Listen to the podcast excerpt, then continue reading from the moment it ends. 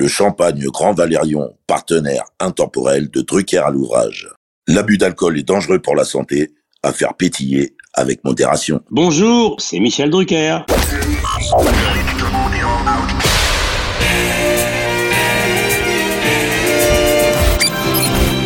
Bonsoir, l'orchestre de stars placé sous la direction de Monsieur Jean-Claude Petit. C'est la première de Champs-Élysées. Nous nous retrouverons tous les samedis à 20h30 sur Antenne 2 pendant 70 minutes environ.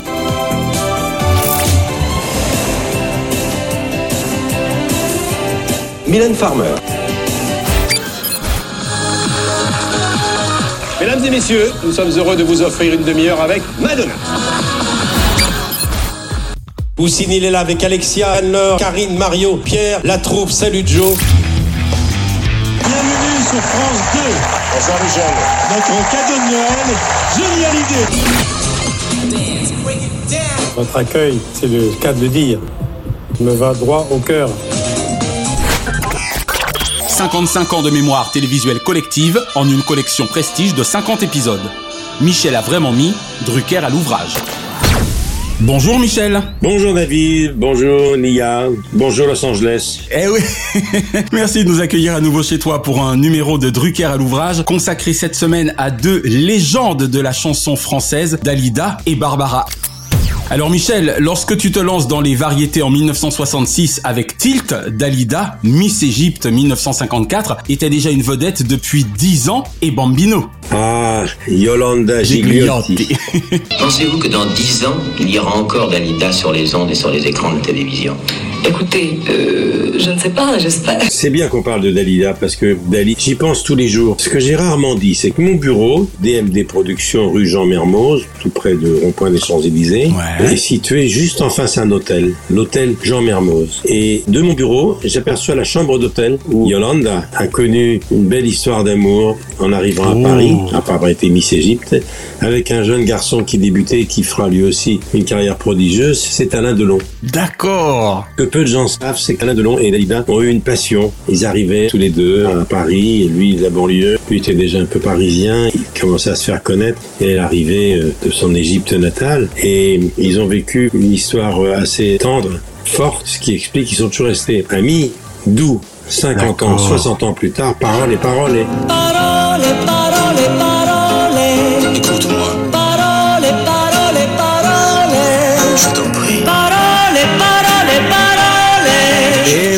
Tout s'explique, d'accord. Voilà, tout s'explique. Donc, je pense à Dali tous les jours et puis j'y pense souvent parce que François Coquet, ma coproductrice, euh, habite Montmartre et elle habite rue d'Orchamps, à 100 mètres de la maison de Dali Ah, où j'allais de la souvent dîner avec tous ses copains de l'époque et où elle s'est éteinte dans des conditions tragiques. Que l'on ne rappellera pas. Dalida est morte, elle trouvait sa solitude insupportable. Dans ce journal, une édition spéciale consacrée à Dalida. Je pense à elle souvent et c'est vrai que dans les années 60-65, quand j'ai lancé Tilt, c'était déjà une vedette puisque Bambino Bambino était sur toutes les lèvres. Je sais bien que tu l'adores et qu'elle a des jolis yeux, mais tu es trop jeune encore pour jouer les amoureux.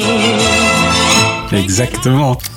Alors précisément, même 65 ans en arrière, Michel, peut-on dire de Yolanda Gigliotti qu'elle avait quelque chose de plus que les autres chanteuses de l'époque? Elle avait cet accent venu d'Alexandrie, d'Égypte, qui roulait comme ça, elle était brune. Eh oui. Je voudrais dire moi quelque chose à Michel parce que j'estime que tu es un des rares hommes qui font partie de la télévision et du radio qui aiment réellement les artistes. Elle était dans la grande tradition des chanteurs un peu à accent que les Français aimaient ou avaient aimé. Il y avait eu Gloria Lasso pendant longtemps. Et puis elle arrivait avec euh, cette allure de tigresse brune, et avec un regard qui était déjà un regard assez troublé, puisque nul n'ignore que pendant des années, elle a beaucoup souffert de ça quand elle était petite. Elle avait ce qu'on appellerait une coquetterie dans le regard. Qui pourtant faisait tout son charme, sincèrement. Elle avait été tombée d'une maladie d'ophtalmie au Caire, que c'était une maladie courante au Caire, et le docteur a fait une énorme faute. Il lui a bandé les yeux. Pendant 40 jours. Et quand on a enlevé le bandage, elle avait les yeux qui louchaient. Oui, voilà, tout à fait. mais elle tenait normalement. Voilà, un léger travisme, elle en a beaucoup souffert. Dalida, elle est arrivée de son soleil natal à la conquête de la France et elle a rencontré assez vite quelqu'un qui a joué un rôle considérable dans sa carrière,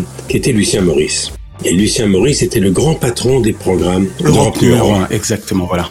Voilà. Dites-moi, Lucien Maurice, Vous nous avez peut-être amené une vedette nouvelle ou bien Je vois Dalida là. Viens pas me dire bonjour. Ah, Puisque tu es une des toutes premières que Europe numéro 1 dans les numéros 1 de demain, tu es une des toutes premières. Exactement, d'ailleurs je me considère un peu comme l'enfant de la maison.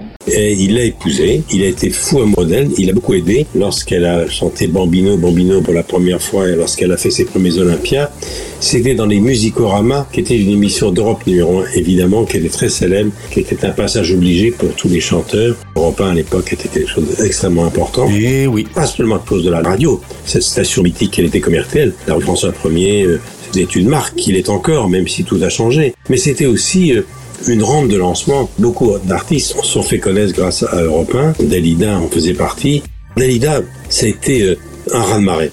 La raz-de-marée, il y a eu Bambino, et puis après, il y a eu tube sur tube. Elle a dû vendre en 40 ans plus de 100 millions d'albums. C'est incroyable. Surtout pour l'époque en plus, hein, vraiment. Pendant des années, j'allais la voir, jusqu'à ce triste début du, Du mois de mai 87, 87. 3 mai 87, je crois. Dalida était quelqu'un qui était une intellectuelle. C'était une chanteuse de variété qui a été euh, ménagée par l'homme le plus important de sa vie, qui était Bruno Orlando, qui était son frère. Orlando, son frère. Leur relation était extrêmement touchante. Ils se ressemblaient beaucoup, le même accent. Et Bruno avait fait une carrière de chanteur débutant. Il aime pas qu'on lui rappelle. J'ai encore chez moi, dans mon grenier, un des premiers 45 tours de Bruno. Il a tenté sa chance dans la chanson, puis après il s'est arrêté parce qu'il savait qu'il réussirait pas. Et il s'est occupé. Mais le mot est faible.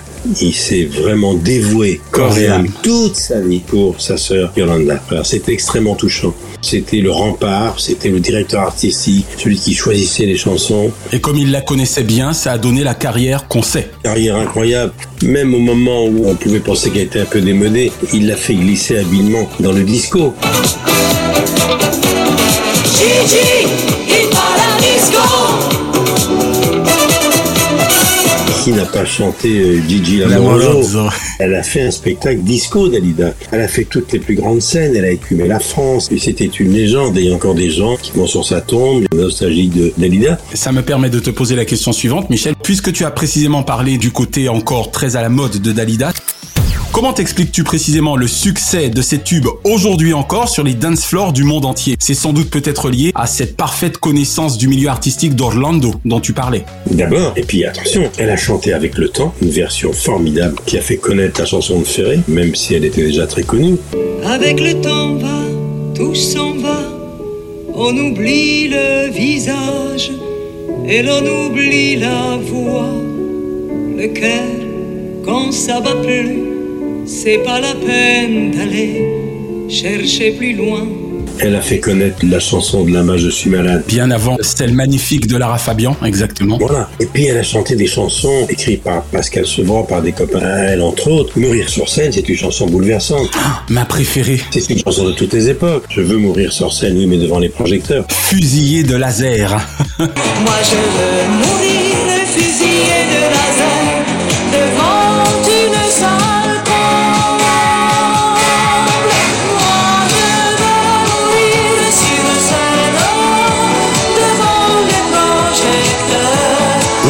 sur scène. Nous qui sommes dans les projecteurs depuis tant d'années, nous soyons chanteurs, acteurs de théâtre ou gens de télévision, quelque part il faut se l'avouer, en tout cas moi je l'avoue, on veut tous mourir en faisant notre métier. Bien sûr. Ceux qui ne l'avouent pas mentent, bien sûr. Souvent on me pose la question, comment vous voyez la fin de votre vie et de votre carrière? J'ai dit surtout pas dans mon lit. C'est clair. A failli m'arriver il y a pas longtemps et j'ai lutté de toutes mes forces pour m'en sortir. Car moi je veux terminer ma carrière sur un plateau de télévision. Le rêve ce serait après avoir rendu l'antenne, l'émission que j'aimais faire avec tous mes amis et voilà, le plus tard possible. Bien sûr. Charles Aznavour, Charles Trenet, tous ces grands-là. Johnny lui-même, même si malheureusement 74 ans c'était jeune, mais quelque part Johnny aussi. Oui. Les vieilles canailles. Il avait 74 ans, mais c'était un vieillard sur le plan clinique, si j'ose dire. Eh oui, exact. encore été totalement détruit par toutes ces années de travail, d'angoisse, de stress, une vie compliquée. C'était Johnny, puis Johnny c'était un cas à part.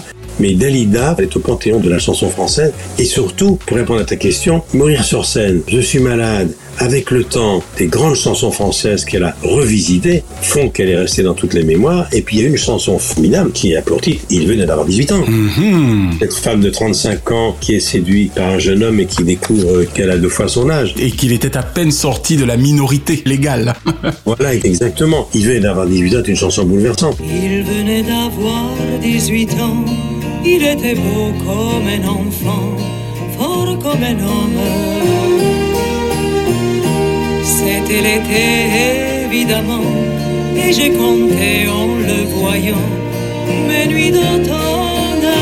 Et puis surtout, le disco qui revient souvent à la mode, toutes ces années-là, elle est là, elle est là partout. Elle était de toutes les émissions de télévision importantes. Et puis elle avait un physique dans lequel toutes les Français et les Françaises se retrouvaient. Cette grande chevelure. Pour une artiste, pour une chanteuse surtout, avoir de grands et de beaux cheveux, c'est très important. La chevelure abondante. Comptait, bien sûr. Cette crinière de lionne faisait partie du, Du charme, bien sûr. Mais maintenant, c'est plus la même chose. Elle avait effectivement cette allure Hitchcockienne, dirons-nous. Totalement.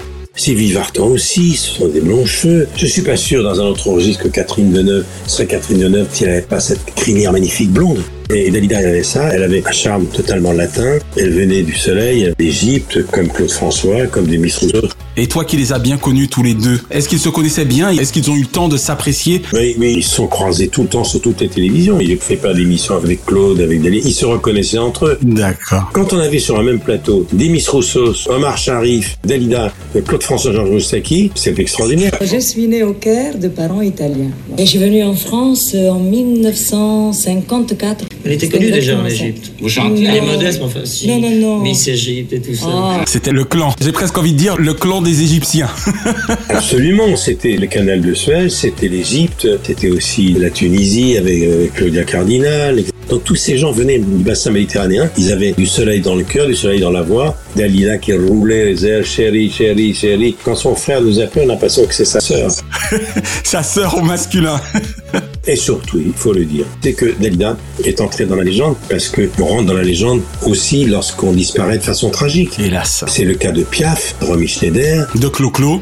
Et ça, c'est des morts brutales, violentes. Bon, Johnny, tous ces grands disparus qu'on a aimés sont morts de façon tragique. Charles Aznavour est mort en bonne santé, il avait 94 ans, mais tous ceux dont je parle n'ont pas atteint cet âge canonique. Exact. eh oui. À part euh, peut-être Annie Cordy, la vétérante, c'est évidemment qui a 92 et 93 ans, qui est maintenant le dernier pilier de cette génération. Oh oui, la doyenne. Et puis Dalida, il y a du drame. Elle connaît euh, dans un festival de chansons à San Remo, elle est amoureuse d'un jeune Italien qui va perdre alors qu'il pensait gagner ce festival de San Remo, un festival de chansons très importante, et il se suicide de désespoir. C'est le premier drame de Dalida. Elle est amoureuse du comte de Saint-Germain, qui est un personnage assez sulfureux, assez étonnant, beau garçon, euh, qui est mort tragiquement, puis elle a fini sa vie comme l'on sait. Elle fonctionnait beaucoup à l'affect, la pauvre. Oui, bien sûr. Lucien Maurice, dont j'ai parlé, qui a été le grand patron d'Europe 1 et qui a été son mari, s'est suicidé.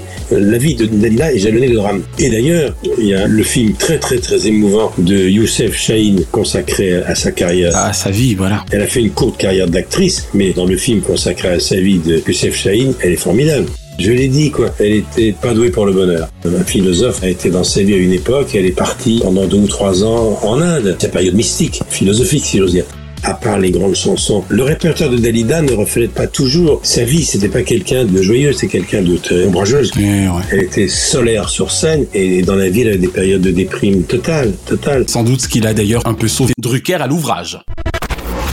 Ça m'amène à la question suivante, Michel, parce que 30 années de carrière sur 4 décennies et 120 millions de copies vendues de son vivant, on le rappelle. Peu nombreux sont les prétendantes au palmarès de Dalida, même aujourd'hui, Michel. Considérable, et puis bien entendu par l'italien. L'Italie fait partie de la vie de Dalida. Elle a fait une carrière à l'étranger, Dalida. Dalida est très très connue. Toute une génération s'habillait comme Dalida, se coiffait comme Dalida. Et puis, elle a eu une période où elle a beaucoup souffert quand les humoristes et les imitateurs l'imitaient en se moquant de son strabisme. Son strabisme, ah là là, on se rend pas compte, hein. on peut vraiment pas rire de tout, surtout pas concernant le physique. Et je me souviens que Thierry Luron, que rien arrêté, qui était d'une insolence, qui était un sale gosse surdoué, que rien arrêté, quand il imitait Dalida, il a momifié sur scène avec un strabisme très très affirmé. Avec le recul, j'ai un peu honte parce que quand tu le dis maintenant, je me rappelle avoir bien ri des imitations Oui. de Dalida par Thierry Leluron, mais j'étais môme, hein. Un jour, Orlando a dit à Thierry Luron, Thierry, tu sais, tu fais beaucoup de peine à Dali. Elle est très malheureuse quand elle te voit sur les plateaux de Michel Drucker. Et qu'est-ce qu'ils ont ces Américains avec le rock, le fox et le twist Pas du tout, je danse le Ramses Walk. Si vous allez au Caire, dites bonjour à ma grand-mère. Elle est exposée au musée au rayon des antiquités.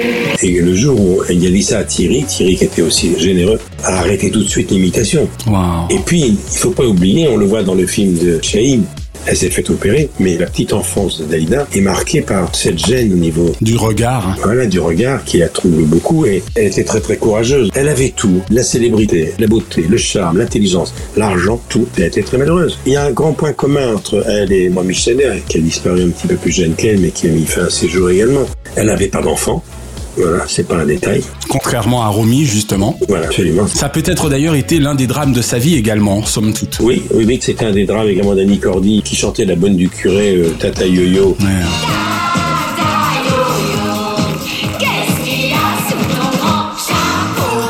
Qui faisait des chansons pour enfants que tout le monde connaît. Mais le drame d'Annie Cordy qui n'a jamais, jamais montré la moindre tristesse sur un plateau, c'était de pas avoir été maman. Et donc Dalida, c'était aussi ça. Elle n'est pas oubliée, Dalida. En ce moment, on passe chez nous toute une série, les années 70, années 80, années 90 à la télévision sur France 3. Excellente collection de Philippe Tuillier, réalisée par Pascal Drapier. Voilà, exactement. Je me retrouve à chaque fois dans toutes ces décennies. Oui, tu as été vendu avec le poste, hein, cela étant dit. voilà, et dès les années 80, l'année des Carpentiers, l'année de Champs-Élysées, l'année du palmarès des chansons. On peut pas parler de cette époque de télévision sans parler évidemment de Guy Lux. De Dalida. Je fais la joie d'être parmi nous ce soir. Notre ami Dalida. Dalida. Et Dalida, Claude François, Johnny Hallyday et même Brel. Tous ces gens-là ont pris leur envol aussi dans le palmarès des chansons avant de rejoindre les plateaux des Carpentiers et les Champs-Élysées. Alors justement, Michel, nous parlions de maîtres, tout comme toi, c'est-à-dire Guy Lux ou le couple mythique Maritier-Gilbert Carpentier. Dalida a-t-elle eu le temps de faire un Champs-Élysées avant ce triste 3 mai 1987 Est-ce que tu t'en souviens? Dalida est venue dans beaucoup de Champs-Élysées, bien sûr, puisque Champs-Élysées fêtera ses 40 ans en 2022, 82-2022. En 1982-83, Dalida était au sommet de sa gloire. Bonsoir. Vous l'avez vu sur ce générique de Dirk Sanders, l'actualité cette semaine nous propose des locomotives, des gens célèbres, d'autres moins célèbres. Les plus connus aideront les autres à devenir un jour également célèbres. La vedette de l'émission, Dalida. Elle a disparu 5-6 ans après, en 87, mais dans les premières années de Champs-Élysées, elle était très très présente. Et pas seulement dans Champs-Élysées, mais dans toutes les émissions un peu exceptionnelles que j'ai pu faire, elle était là. Mais c'est la période de sa vie, entre 1983 et 87, où elle a eu déjà beaucoup de drames dont j'ai parlé, et le temps passe, et elle est déjà dans la période la plus nostalgique, la plus triste de sa vie. Bien sûr, elle est venue à Champs-Élysées, elle a fait des duos, et elle venait retrouver tous ses copains. Chez les Carpentiers, on l'a vu beaucoup. Il y avait souvent Michel, Johnny, Jodassin, lui aussi, mort dans des conditions tragiques. Il y avait tous ces gens-là. Il y avait Sheila, il y avait Clo-Clo. C'était vraiment les six ou sept moteurs de la variété, tous venus Yéyé. Et Dalida était à contre-courant parce qu'elle démarre dans l'époque yéyé, mais elle n'en fait pas partie, quoi. Exact, et oui, elle est à fond dans la variété. Complètement. Bambino, c'était des années-lumière de belle, belle, belle. Hein. Et pourtant, elle a été acceptée par le club. En gros, elle en faisait partie. Elle était à contre-courant, comme Distel, comme Sacha d'ailleurs. Beko, Distel, Dalida, Clo-Clo, tous ces gens-là, puis Perret qui est arrivé après, ils ont fait barrage. Ne parlons pas ni de Brassens, bien sûr. On va fêter les 100 ans de sa naissance bientôt. Ni Ferrat. Ils ont fait barrage, eux, au yéyé. Avec eux, les yéyés ne sont pas passés, ils sont restés et les yéyés ont disparu, mais quelques-uns ont survécu et ont fait des carrières éblouissantes. C'était le cas d'Hervé Villard, Sylvie, bien sûr de Johnny et tout ça. Dalida, euh, je l'ai connu moi. J'allais souvent dans un restaurant qui s'appelait chez Graziano, italien. Dans le 18e tous les dimanches soirs, à deux pas de la maison rue d'Orchamps de Dalida. D'accord, donc dans le 18e. Chez Graziano, il y avait une table avec les piliers. Il y avait Dalida, Bertrand Delanoë qui se lançait en politique, et il y avait Max Guazzini qui était son coiffeur. Oh, patron d'énergie. Énergie, qui est les grands ponts du rugby maintenant en France. Eh oui. C'était son attaché de presse aussi. Il y avait son frère, bien sûr, il y avait Pascal Sevran, et puis il y avait de temps en temps, mais oui, mais oui, il venait François Mitterrand. Car on ne peut pas parler de Dalida sans, Sans parler, parler. de Mitterrand. Elle était très proche de Mitterrand, qui avait un faible penchant pour elle, il avait bon goût.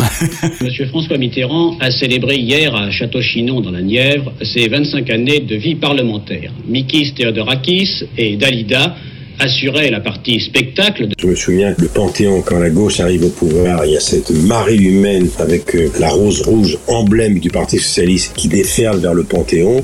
Et dans cette foule au milieu, il suffit de regarder les archives, il y a Dalida. Dalida était très proche de Mitterrand. On lui a souvent fait le reproche, mais euh, c'était une époque où c'était pas gênant. Oui. Tout le monde savait par exemple que la femme de Roger Hanin, qui était Christine Gouze-Rénal, grande productrice qui produisait Bardot aussi, avec la belle-sœur de François Mitterrand, c'était la sœur de Madame Mitterrand, la demi-sœur. Ma productrice Michel Arnaud, qui m'a fait débuter, était très proche de Georges Pompidou et aussi de Mitterrand. Et puis plus près de nous, c'est un secret pour personne, la proximité entre Lynn Renault et Jacques Chirac. Absolument, bien sûr. Et puis rappelons que ce sont des artistes, hein, ce ne sont pas des journalistes. Absolument. Et ça, c'était très impressionnant. Et c'est vrai qu'on ne peut pas parler de Dalida, la fin de sa vie, sans parler de 81, un événement considérable. Le 10 mai 80, Dalida est là, Pascal Sevran est là, tous les copains sont là. Il y a Bertrand Delanoë qui ne sait pas encore qui sera un jour maire de Paris. Tout ça, c'était un clan de copains qui s'aimaient beaucoup. Et Mitterrand aimait beaucoup la chanson. Mitterrand était un fin lettré. Il a assisté à beaucoup de spectacles de Dalida. Et pour cause. et c'est très important de le dire parce que François Mitterrand a beaucoup aidé à développer les radios libres. La culture, exactement. Notamment dès 1981 du reste. Vers 18h30, j'ai parlé à l'antenne euh, en pleurant et tout. J'appelle Dalida je dis voilà Dali, ce qui se passe. Ils vont nous saisir cette nuit. Elle me dit mais est-ce que tu veux que j'intervienne? Je dis mais ils sont tous d'accord. Qu'est-ce que tu veux intervenir? Elle me dit on ne perd rien à essayer. Elle a essayé. Elle, Elle a a passé appelé Jacques. Attali, qui a appelé Mitterrand, qui était à Dublin, au sommet des chefs d'État européens. Et Mitterrand a appelé le Premier ministre, euh, Fabius, à l'époque, qui voulait nous saisir avec Fiou. Et il a fait tout arrêter. Et voilà, et Énergie est née de la proximité, de l'amitié de Guazzini, Orlando Dalida avec Mitterrand. Car Mitterrand a été le premier à prêter l'oreille. Voilà, qui a fait éclater la télévision, qui a amené le privé. La 5 de Berlusconi, c'était sous Mitterrand. La création d'énergie que dirigera avec brio Marc Guazzini pendant des années, tout ça c'est Mitterrand. Et n'oublions pas, l'une des plus belles inventions télévisées, Canal+, 4 novembre 1984, amitié avec André Rousselet. Il est 8 heures, 4 novembre. Ouverture de l'antenne de Canal+. Nous ferons tout et nous mettrons tout en œuvre pour qu'il ne soit pas déçu.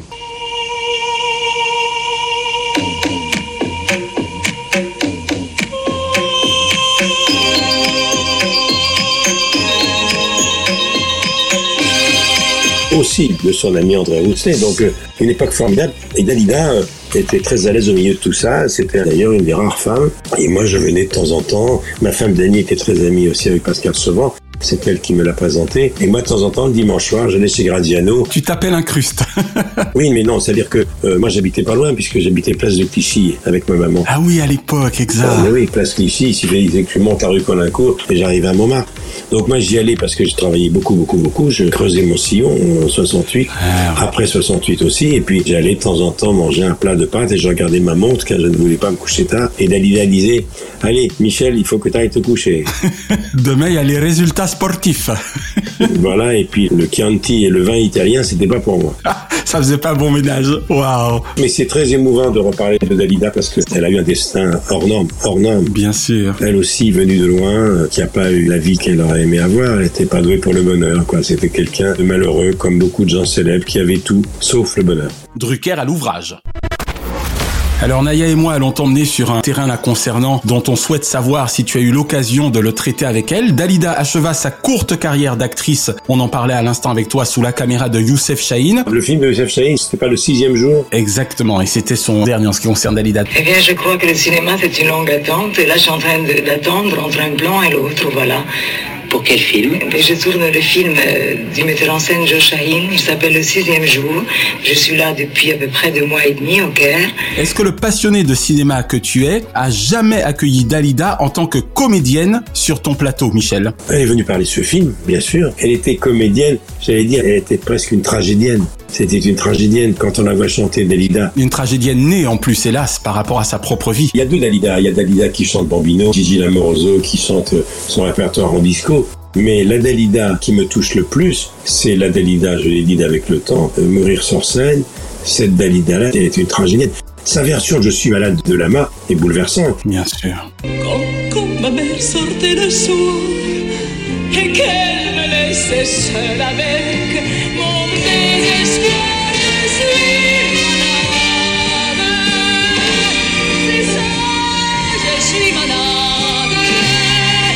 dit, celle qui a popularisé ma chanson Je suis malade, qui est un de ses grands tubes, c'est Dalida. Elle était encore très jeune, elle avait encore tellement de choses à prouver, et c'est vrai que si elle n'avait pas mis fin à ses jours, elle aurait sans doute continué à faire du cinéma. Oui, c'est clair, et elle était bien partie, peut-être même pour avoir un César, mais on ne le saura jamais. As-tu un souvenir particulier de Dalida, en plateau ou en dehors, puisqu'on a bien compris que vous étiez amis? Moi, le souvenir d'Alida, c'est à la coiffure, la veille des émissions, avec ses bigoudis. Carrément. Elle entretenait la mise en pli, tu veux dire Oh là là, parce que cette belle chevelure comme ça, c'est beaucoup de préparation. La veille des émissions, que ce soit chez Guilux, chez Marie-Fille Gilbert Carpentier ou chez moi, quand euh, j'arrivais trois heures dans la coulisse pour voir où elle était, au repassage, au maquillage, à la coiffure, elle était là avec ses rouleaux. Chérie, chérie, rentre, rentre, chérie. Et quand on enlevait ses rouleaux, que la chevelure commençait à se mettre en place, elle était Dalida. C'est un souvenir, euh, à chaque fois, c'était ça, on riait beaucoup. Une espèce de métamorphose, quoi. Oui, et puis le souvenir de Dalida, c'est le dimanche soir, de temps en temps chez elle. J'allais dîner avec elle et Bruno, avec son frère. On était tous les trois. On regardait Paris, parce que sa maison était incroyable, la rue d'Orchamps. En hauteur, oui. Dans sa chambre, il y avait tout Paris à ses pieds, dans ce quartier tellement mythique que le monde entier connaît. La butte Montmartre. Qui est la butte Montmartre. Et voilà, et ces souvenirs avec Dalida, c'est les souvenirs de solitude. Elle était amoureuse du comte de Saint-Germain. Le comte de Saint-Germain, dont j'ai oublié le nom, mais tu vas le retrouver. Richard Chanfray. Richard Chanfray. Qui l'a un peu gouroutisé, qui était là. De rien. Donc l'entourage de Dalida l'aimait pas beaucoup parce que était un personnage un peu étrange, qui transformait le plomb en or, qui était Monsieur Dalida, une espèce de magicien qui avait des croyances particulières, un physique de séducteur, et il a su s'en servir. On dira ça comme ça. Dalida Dalida qui va son célèbre duo de l'amour de l'amour en compagnie de Saint-Germain. Un chandelier sur un coin de table, un feu de bois, deux ombres et du vent. Un homme, une femme, heureux d'être ensemble. Donc j'ai le souvenir de Dalida aussi, un peu sous la coupe de, de cet homme qu'elle aimait beaucoup. Mais Dalida, on vend pas 120 millions de disques par hasard. C'est clair. C'est-à-dire que pour vendre des disques, il faut pas seulement que les chansons passent à la radio, à la télévision. Pour vendre des disques, il faut aller voir les gens. Elle a multiplié les galas. Si j'ai un souvenir très très émouvant, c'est Orlando en coulisses, surveillant, couvant du regard sa sœur. Il n'y avait pas un petit gala. Chaque gala, il était là, avec une boisson chaude, avec du citron, avec du miel, elle était là. Elle entrait sur scène, un triomphe à chaque fois. Elle fait partie de cette génération d'Alida qui faisait 200 galas par an. En gros, elle était peu chez elle, quoi. On vend pas comme ça des disques sans aller voir les gens. J'exagère ma comparaison, mais on va dire presque comme une carrière politique, quelque part, là. Bien sûr. Aller à la rencontre de son public. il n'y avait pas les clips à l'époque. Eh oui. Il n'y avait pas toutes ces radios, il n'y avait pas tous ces supports, le streaming, tous ces réseaux, YouTube, il n'y avait rien. Ce qui fait que il fallait aller chanter dans les cours. Fallait mouiller la chemise. Il fallait, euh, voilà, aller dans des conditions souvent terribles parce que la technologie n'était pas la même. Elle se cassait la voix souvent, les sonos étaient pas bonnes. Elle chantait un soir sur la côte d'Azur, le lendemain soir euh, sur les bords de la Manche. Et Bruno était là, il s'occupait d'elle. C'était très touchant. Et je faisais pas partie de la cour. J'étais considéré comme un ami proche parce que Dany était très lié à Pascal Sevran. Elle les connaissait déjà tous avant que j'en rencontre Denis. C'était dans les années 60, quoi. Oui. On est resté amis. Bruno m'appelle de temps en temps. Euh, il m'arrive d'aller sur sa tombe à Dali.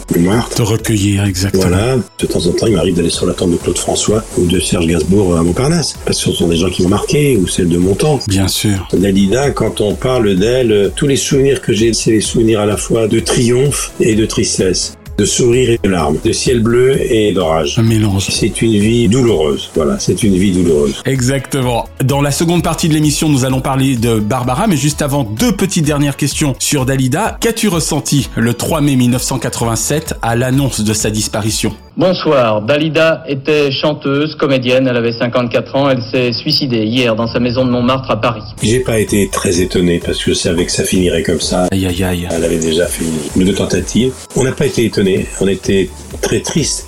Plus que ça. Mais on s'y attendait. Elle était dépressive, elle était malheureuse, elle était seule. Et son frère, Bruno, qui vivait avec elle, rue d'Orchamps, sa maison de vie était juste à côté, nous avait dit qu'elle allait pas bien. Les dîners du dimanche n'existaient plus euh, chez Graziano. Elle était fatiguée. Ah, c'est terrible. Je crois que comme Romy Schneider, c'est le chagrin qui a mis fin à sa vie et une forme de solitude. On va essayer de terminer en ce qui concerne Dalida sur une note un peu plus gaie. La liant à toi, quel demeure ton titre favori de Dalida, précisément? Mourir sur scène. Ah, tu me fais plaisir. On a le même. C'est trop beau, c'est trop beau, vraiment. Oui, mourir sur scène. Moi, je veux mourir sur scène devant les projecteurs.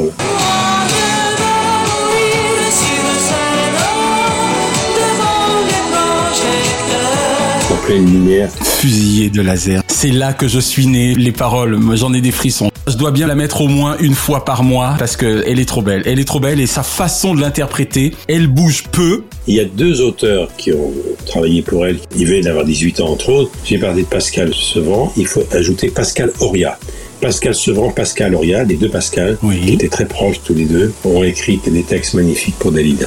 Mourir sur scène, ça me donne la chair de poule à chaque fois. Ah, tu me fais plaisir. Il y a deux chansons qui me donnent la chair de poule. Il y a Mourir sur scène, et puis c'est ce point commun que j'ai avec Delon, c'est la chanson d'Annie Guichard, mon vieux. D'accord. Ok, mais c'est vrai que mourir sur scène, c'est waouh, c'est culte quoi. À mourir sur scène, on peut pas mieux écrire sur la fin d'une carrière, la fin d'un artiste. Extraordinaire, extraordinaire. Une chanson que j'aurais bien aimé voir chanter par quelques grandes voix d'aujourd'hui, tellement elle est magnifique et qu'elle traverse les âges. Elle est reprise de temps en temps, mais je suis étonné que la jeune génération, en fait, c'est pas les jeunes qui vont chanter cette chanson, mais quand même, il y a beaucoup d'artistes que je connais qui devraient la reprendre. Bien sûr. On va pas lancer des propositions, toi et moi, dans Drucker à l'ouvrage, mais j'avoue que si Lara nous écoute, après Je suis malade, je la verrais bien tenter un petit mourir sur scène. ouais, peut-être. Comme tu dis si bien, Lara, si tu nous entends, oui. Drucker à l'ouvrage.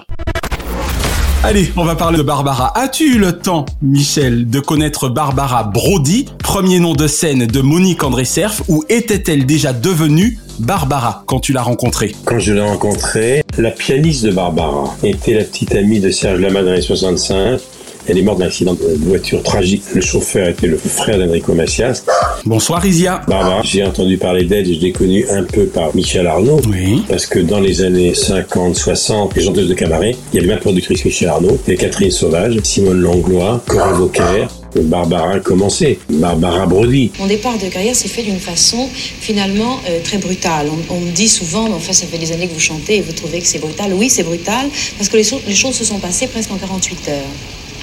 Euh, et mon premier passage à Bobino a eu lieu avec M. Brassens. Ça, j'en avais toujours rêvé. Au fond, c'est déjà une espèce de miracle. Je l'ai connu en même temps que Brel, que Brassens, Aznavour. C'est quelqu'un qui a démarré d'une façon assez discrète. En tant que disquaire, que représente pour vous Barbara? J'entends bien au point de vue commercial.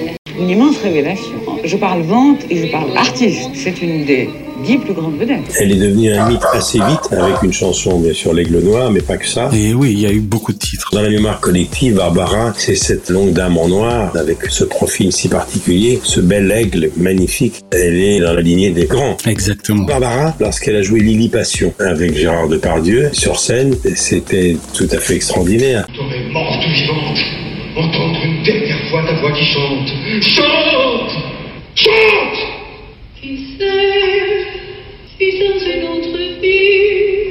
Puis Barbara, on a très vite découvert Göttingen, dit quand reviendras-tu, l'aigle noir et tout ça. Eh oui.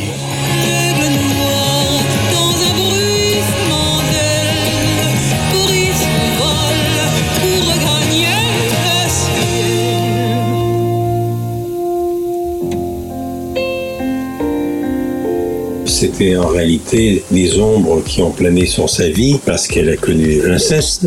Il pleut sur Nantes, c'est lié à ses propres drames. Elle était juive. Ses propres fantômes. Voilà, tous les fantômes.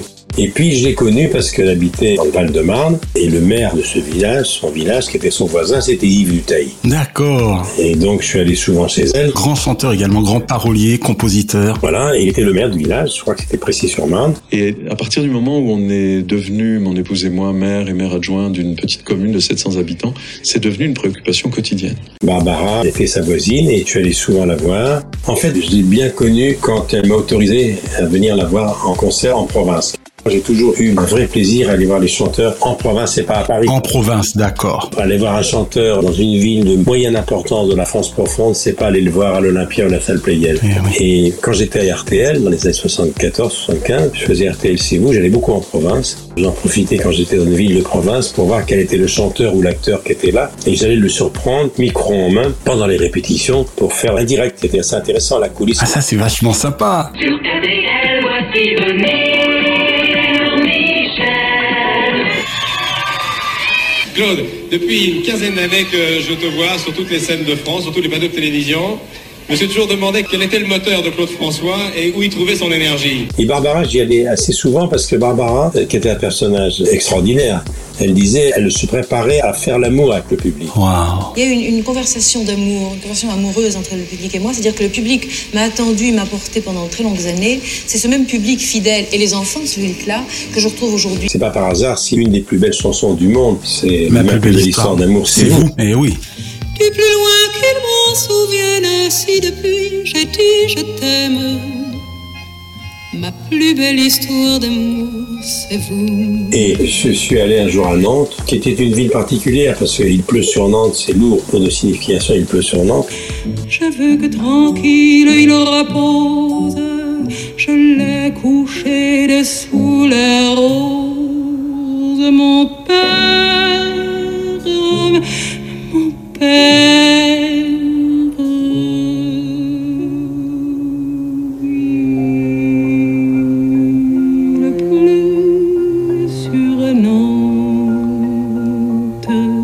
Et quand on voit la vie personnelle et les drames qu'elle a connus, je suis allé à Nantes un après-midi, elle chantait le soir, et elle m'a dit, mais viens me voir au théâtre à 14h. Je dis, comment ça à 14h, mais tu chantes à 21h. Elle me disait, pour qu'une histoire d'amour soit réussie, Il y a les préliminaires. il y a des préliminaires. Donc, je suis venu à 14h30 un jour à la salle d'un théâtre, elle était là. Et elle avait toujours avec elle un fauteuil, un fauteuil à bascule dans lequel elle se mettait. Elle mettait un châle sur elle et pendant toute l'après-midi, elle se préparait à la rencontre avec le public. C'est la seule artiste que j'ai vue dans ma vie arrivant 6 ou 7 heures avant. C'est incroyable. Le public arrivait vers 7 heures, elle était là depuis 14 heures. Tu veux dire qu'à partir de là, elle ne bougeait plus du théâtre en fait, elle ne repartait pas. Elle était dans sa loge Incroyable. avec un châle, elle se préparait. Elle avait un trac épouvantable, voilà, mais c'est la marque des grands. Et elle se préparait à ça, c'est-à-dire chaque concert était une messe. Il fallait s'y préparer pour la communion avec ce public et c'était absolument prodigieux. Et c'est là où j'ai eu des conversations nombreuses avec elle. Et puis je suis allé à Précy-sur-Marne, la voir, on bavardait. Elle avait beaucoup d'affection pour moi. Elle me disait toujours ce qu'on m'avait dit mon temps. Continue Michel à faire de la télévision digne et populaire. Et elle a bien eu raison. J'aimais beaucoup et c'est vrai que la voir en concert, les fans, qui sont pour la plupart des femmes, elles allaient à la messe. J'ai vu des filles en pleurs assister à un concert de Barbara, c'est quelque chose d'absolument prodigieux. On va parler des grands noms qui ont jalonné sa vie d'interprète. Jacques Brel, Georges Brassens, Pierre Delanoë, Charles Aznavour, voire Victor Hugo et Louis Aragon notamment. On peut dire que Barbara a chanté tous les mots et ou les notes des plus grands, Michel. Ah oui, absolument. Et puis il y a eu des chansons tellement bouleversantes. Piaf, c'était autre chose, mais c'est une légende aussi importante. Quand Gérard Depardieu, qui était son ami, qu'il adorait, a fait un spectacle sur Barbara qu'il joue encore de temps en temps, qui est prodigieux. Il a joué au château de Lacoste en Provence chez Pierre Cardin, qui a fait un théâtre à Lacoste dans le Luberon où tout le monde vient. Et il a fait un spectacle, au Bouffe du Nord à Paris, il y a pas longtemps, il y a un an, deux ans, qui était bouleversant. Il parle et il chante Barbara comme personne, car comme c'est un acteur de génie. Bien sûr, ce n'est pas la selle, ce n'est pas le bois de Vincennes, mais c'est bien joli Göttingen, à Göttingen. Il était très très lié, c'était sa grande amie, c'était son grand amour. C'était un couple, ils se sont aimés tous les deux, Gérard et Barbara, à leur manière. Et puis, il y a quelqu'un qui s'appelle Roland Romanelli, qui est l'accompagnateur de Laurent Gérard l'imitateur, grand accordéoniste, dans la lignée de Marcel Azola, qui lui était le complice de Brel. Et Roland Romanelli a été le complice et l'homme de la vie de Barbara, parce qu'il a habité avec Barbara. D'accord. Et Roland Romanelli, qui est un musicien hors pair, a écrit beaucoup de chansons. Et il a accompagné Barbara et il a été l'amant de Barbara. C'est horrible, hein, tout ça.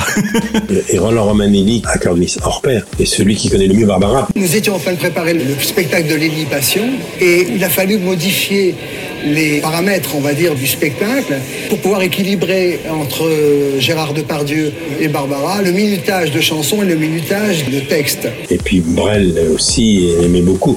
Barbara était une femme extrêmement troublante. Quand on écoute Quand reviendras-tu, c'est bouleversant. Il pleut sur Nantes, c'est bouleversant. Göttingen, c'est bouleversant. Göttingen, oui. Et cette chanson, où la petite. euh, Le titre précis, c'est une petite cantate.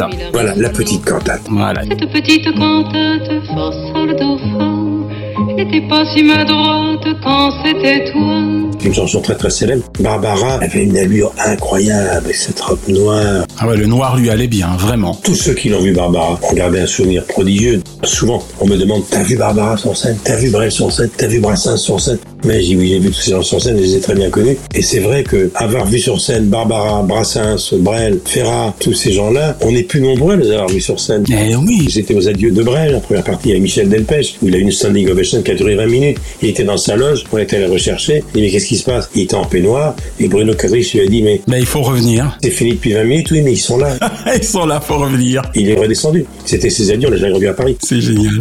C'est quelqu'un qui m'a beaucoup marqué, qui était une femme brillante, avec un regard fiévreux, douloureux, un physique extraordinaire qu'on n'oubliait pas. Elle était d'une grande beauté, une beauté à elle. L'avoir au piano, l'avoir se préparer, ce rapport fusion avec le public, c'était prodigieux. Je n'ai jamais vu quelqu'un venir aussitôt au théâtre. C'est incroyable. Jeune animateur de la plus prestigieuse émission de variété de France dans les années 80, ressentais-tu quelque chose de spécial à recevoir Barbara sur tes plateaux de télévision? J'imagine que oui. Je l'ai rarement reçue. Elle venait pas beaucoup à la télévision. Ah, comme quoi hein Non, non, non. Barbara, il fallait la voir sur scène. Elle est pratiquement jamais venue. Alors du coup, qu'est-ce que ça t'a fait quand tu l'as reçue? Parce que pour le coup, ça a dû te marquer. Je n'ai pas reçu dans le Champs-Élysées. Je l'ai reçue à part. Je l'ai interviewée à part. D'accord. Je l'ai vue pour la radio. Elle pas beaucoup se montrer à la télé. J'étais partie à Göttingen et euh, c'était la grève des transporteurs de piano. Et donc, ce sont les étudiants qui m'ont apporté un piano à queue. Enfin, c'était tout à fait extraordinaire, Göttingen. Il s'est passé tellement de choses magnifiques que c'est vrai que pour dire merci, j'ai écrit le- le- oui, l'avant-dernier jour, euh, Göttingen, quoi. Donc mes rencontres étaient des rencontres radiophoniques avec Barbara. Ok.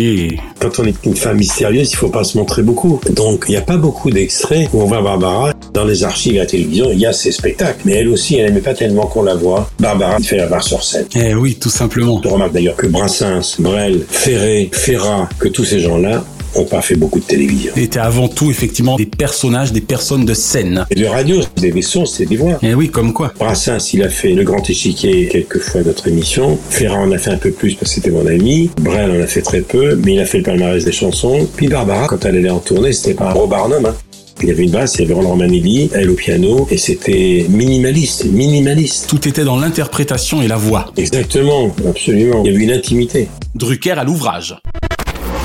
On va faire un petit aparté, mais toujours lié à Barbara, car arrivée quelques années à peine après la disparition de la môme, la grande Edith Piaf, Barbara a-t-elle été un temps, Michel, toi qui les as connues toutes les deux, en tout cas la notoriété des deux, Barbara a-t-elle été un temps considérée comme étant l'héritière de cette dernière? Non. Jamais. Non, parce que vocalement, c'est tellement l'opposé. Edith Piaf, c'était une voix absolument incroyable qui venait de la rue. l'autre côté de la rue, il y a une fille, une belle fille, qui a tout ce qu'il lui faut et même le superflu. De l'autre côté de la rue. Une voix inoubliable. Barbara, c'était autre chose. De qui elle pouvait être l'héritière, Barbara? Elle est unique. Elle est entrée dans la légende, comme Piaf, bien sûr. Mais Barbara, je vois pas de qui elle peut être l'héritière. Je vois pas. D'accord, en fait, elle est l'héritière d'elle-même. Oui, absolument, absolument. Sa carrière s'est suffi elle-même, d'accord. J'avais une belle question pour toi, mais tu y as déjà répondu, puisqu'effectivement, je comptais te demander pour Barbara qui a fait très peu de cinéma et ne fout là les planches que par deux fois. Elle a tourné euh, sur les plages du Nord avec les Brel. hein. Avec Brel, voilà. Je suis vraiment désolée. Vous... C'est de ma faute. Je crois que c'était Far West. C'était Far West, il me semble. Et j'allais parler donc de ton copain Gérard Depardieu, Lily Passion. C'était en 1986, mais tu vois, tu précèdes même mes questions puisque tu en as déjà parlé toi-même. Alors Michel, on fait référence depuis ce début d'émission à beaucoup de personnes qui ont vécu assez longtemps et d'autres destins tragiques comme celui de Dalida, parce que à l'instar de l'impériale Lynn Renault, Barbara aurait très bien pu être encore des nôtres aujourd'hui si son destin tragique n'en avait décidé autrement. Je sais pas. Je parle en termes d'âge hein, quand je dis ça. Je veux dire, elle aurait pu techniquement être encore en vie. Je sais pas quel âge elle avait quand elle est partie. J'ai fait mes calculs, mais je crois qu'aujourd'hui, elle aurait 91 ans. C'est pour ça que je pose cette question. Est-ce qu'elle aurait aimé avoir 91 ans? Hmm.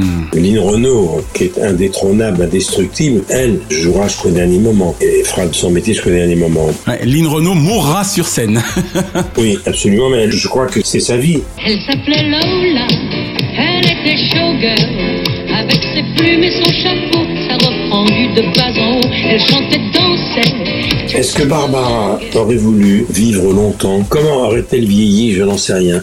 Qu'est-ce qu'elle aurait écrit comme chanson Je n'en sais rien. C'est vrai qu'après c'est une question de volonté, on se rend pas compte. hein. D'abord, on n'a pas demandé à être en vie et pour le coup, c'est pas toujours facile. Hein. Mais les fantômes qui ont plané au-dessus de la vie de Dalida sont pas les mêmes fantômes que les autres. Idem pour Barbara. Voilà, Barbara, comme Romy, comme Dalida, sont des femmes, euh, je sais pas si elles auraient voulu euh, vivre longtemps. Je l'ai pas vu dans les dernières années de sa vie. Moi, je l'ai vu un peu après Lily Passion. Elle nous a quittés dix ans après.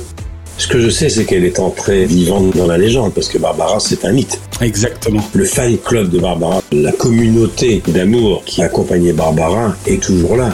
Dans beaucoup de foyers, dans beaucoup de chambres d'étudiants, on écoute Barbara.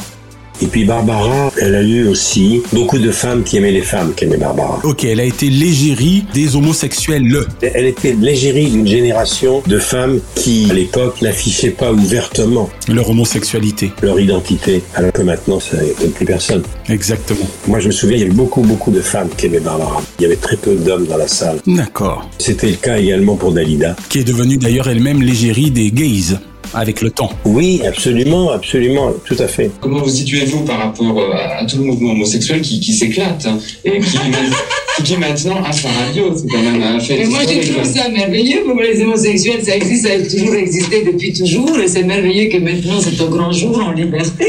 Je pense que chacun est libre de faire ce qu'il veut de son corps.